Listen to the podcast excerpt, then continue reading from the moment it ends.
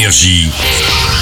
Signe News. Action Timothée Chalamet crève l'écran dans un grand et excellent film de SF à voir en salle. Il y joue Paul, une sorte de Jedi en formation, un jeune et futur leader, un garçon tourmenté par des conflits intérieurs. Il se passe quelque chose en moi. Quelque chose s'éveille dans mon esprit, je n'ai aucun contrôle dessus. C'est Dune, oui, ah ouais, difficile de passer à côté de ce chef-d'œuvre de science-fiction préparé par le réalisateur Denis Villeneuve. Dune, c'est de la balle, le premier Star Wars pour adultes, hein, n'est-ce pas Denis? C'est moi-même une expression que j'ai employée dans le passé euh, et qui, euh, que j'aurais peut-être pas dû euh, utiliser. Y a pire comme référence, George Lucas n'a jamais caché s'être inspiré du roman Dune pour sa guerre des étoiles, c'est donc pas étonnant d'avoir l'impression de voir un excellent Star Wars quand on regarde ce nouveau Dune. Une croisade se prépare.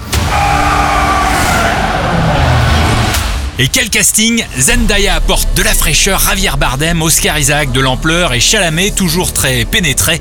Que la force soit avec toi, jeune Timothée. Alors Tim, y a un peu de Jedi dans Paul? La peur tue l'esprit.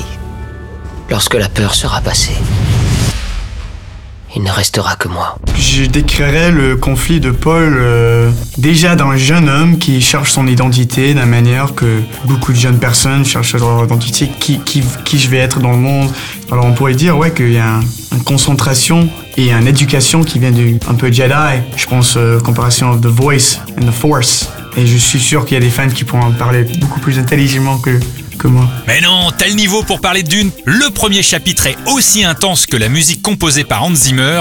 C'est limite subversif. Ne manquez pas Dune. Vite, courez, courez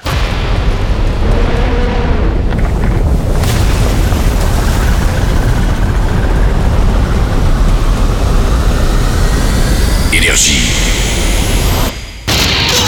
Signe News.